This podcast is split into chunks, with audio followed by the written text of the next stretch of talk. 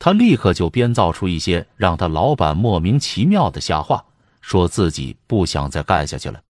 这位老板也只是个蛮子，根本搞不清其中的奥妙所在，更想不到那人是要挽回自己的面子，只是庆幸自己可以摆脱掉这个完全不值得信任的家伙。这个苦力离开老板时，面带着微笑，因为他尽管丢掉了工作，但却换回了面子。在这之后的两三天内，他在朋友面前走路的样子都是趾高气昂的。他的一个朋友遇到他说：“哎，顺便问一下，听说你现在不在某某人那干了？”不了，他答道，郑重的俨然法官一般：“我再也无法忍受他了。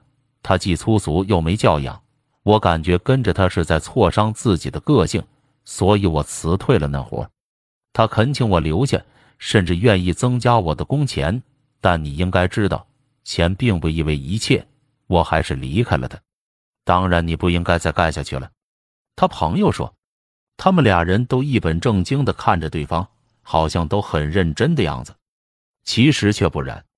这个朋友并没有受骗，他知道那个家伙为了挽回自己的面子而在演戏，并且凭着一种中国人的本能，他也进入了角色。表现的好像被完全欺骗了一样。为了挽回面子，人们常采用一些荒唐可笑的把戏。如果没有这些把戏，必然会丢尽了面子。这其中的一个就荒唐之极，而且也只可能出现在中国。例如，有一个妇人触犯了法律，官府对他发了逮捕状，并传唤他在某一天上庭受审。他很清楚自己犯下的罪行。并确信等不到上庭审案，就会被按倒在的遭到捕快的杖持。这一奇耻大辱必定会让他在朋友面前丢尽面子。但在中国，金钱是万能的，有很多巧妙的方法能够使有钱人不失体面以渡过难关。受审那天，当他来到衙门口，一群徘徊在那里的人一下子将他围住，争着要替他受罚。这些人是专门靠替他人承受鞭笞来谋生的，对他们来说，挨打并不伤体面。他们并没有犯罪，只是以这种方式光明正大的谋生。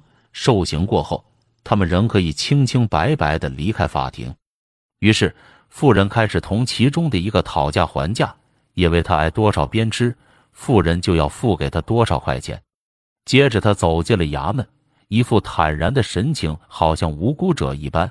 而那个要真正受苦的人却显得心虚，悄声的跟在富人后面，大气也不敢喘。当他的雇主对簿公堂时，他在后面缩成一团。而那审案的官员也受了贿赂，允许他使用替身受过。现在真正的闹剧开始了。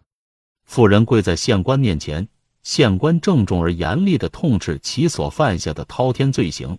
最后，他命不快用竹板杖笞这妇人。命令一下，妇人便迅速爬了起来，站在了一边，而那个他指定的人被狠狠地按倒在地。此时，公堂上就只听到行刑的杖笞声和一阵痛苦的叫喊声。对于所发生的这一切，人们并不去加以掩饰。县官和捕快都清楚，那个在地上挨打的人不是罪犯，但这有什么关系呢？至少通过替身而使正义得到了伸张。富人也因此而在经济上蒙受了损失，他结余下来的钱通过间接的方式最终投进了县官的口袋。最后他会发现，为了挽面子，他要付出高昂的代价。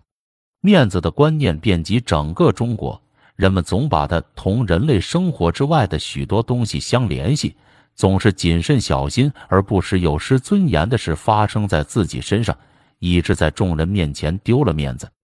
衙门就是其中一例。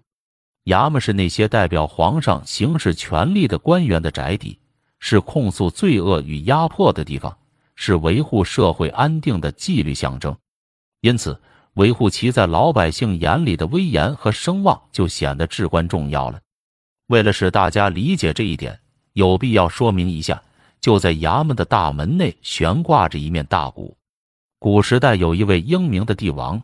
他知道官员们审案很难做到雷厉风行，于是命令国内的每个衙门里都要有一面这样的鼓，在情况紧急或受到迫在眉睫的危险时，人们可以来敲这面鼓，以免因迟缓的法律程序而误事。于是，官员们无论在白天或晚上的任何时候，都随时有可能出来听审案子。